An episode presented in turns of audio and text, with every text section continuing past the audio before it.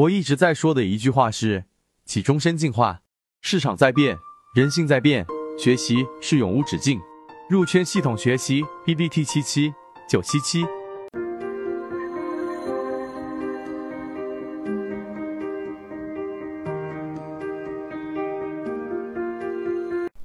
好，今天我们圈子里面的一位荣誉 VIP 的一个船员问的一个问题，就是我们最常规的在开盘的三分钟，或者说集合竞价过程当中，我们到底怎么去判断一只标的到底我是不是要把它给卖掉，或者说是这一个标的超出预期的上涨，在集合竞价或者三分钟的时候，到底我怎么去做这个判断？那么今天我们就用三分钟来给大家解决这样的一个问题。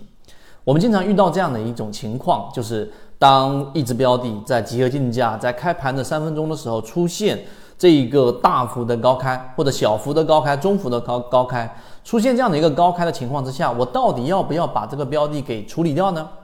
或者我关注的一个标的，我要不要介入进去呢？如果卖掉了，那很大概率下它回踩之后，如果又往上一拉一波涨停，不就把一个标的给卖飞了吗？而如果高开不卖掉，它突然之间打到平开的位置，甚至打到水下，难道我要水下割肉吗？这里面到底有没有一个我们说的一个短线的，或者说呃交易上的心理的一种模型呢？答案是有的。那这个我们就给大家讲一讲。我们先说第一点，我们要做好这一个开盘三分钟，或者说集合竞价这样判断，首先要给它做一个定性。什么叫定性呢？我到底要怕把它做一个分类。它到底是主动性高开还是被动性高开？这里面就要做一个分类了。那么主动性高开呢？它分两种类型。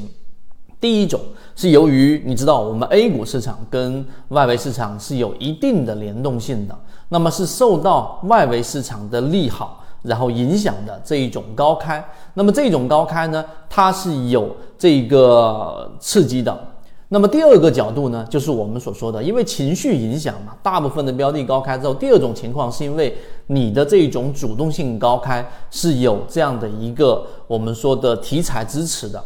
那么这种情况之下呢，无论是第一种啊，第一种是因为我们刚才说了，是因为外围市场的联动，并且你是有一个主线题材的支持的，有这个逻辑支持的，整个行业板块传导的逻辑。就是我们说的一个主线，然后传导到我们的指数，指数再影响到其他行业板块。那么这种主动性高开，那么往往它不会是在高开的时候是高点，可能会有一个高开低走之后再继续创新高。因此，这种主动性高开呢，更多的还是要去关注后面的走势，而不是急于操作，而且概率上它更容易创出新高。这是第一种主动性高开。第二种呢，就是我们所说的被动性高开了。什么叫被动性高开呢？一个标的的一个开盘，然后它是由溢价产生的，而这个溢价呢，单纯仅仅是因为我们说 A 股市场的啊，可能受这一个利好，或者说是某一些因素的影响，全面的高开。但是呢，这个标的被动性的高开的过程当中，它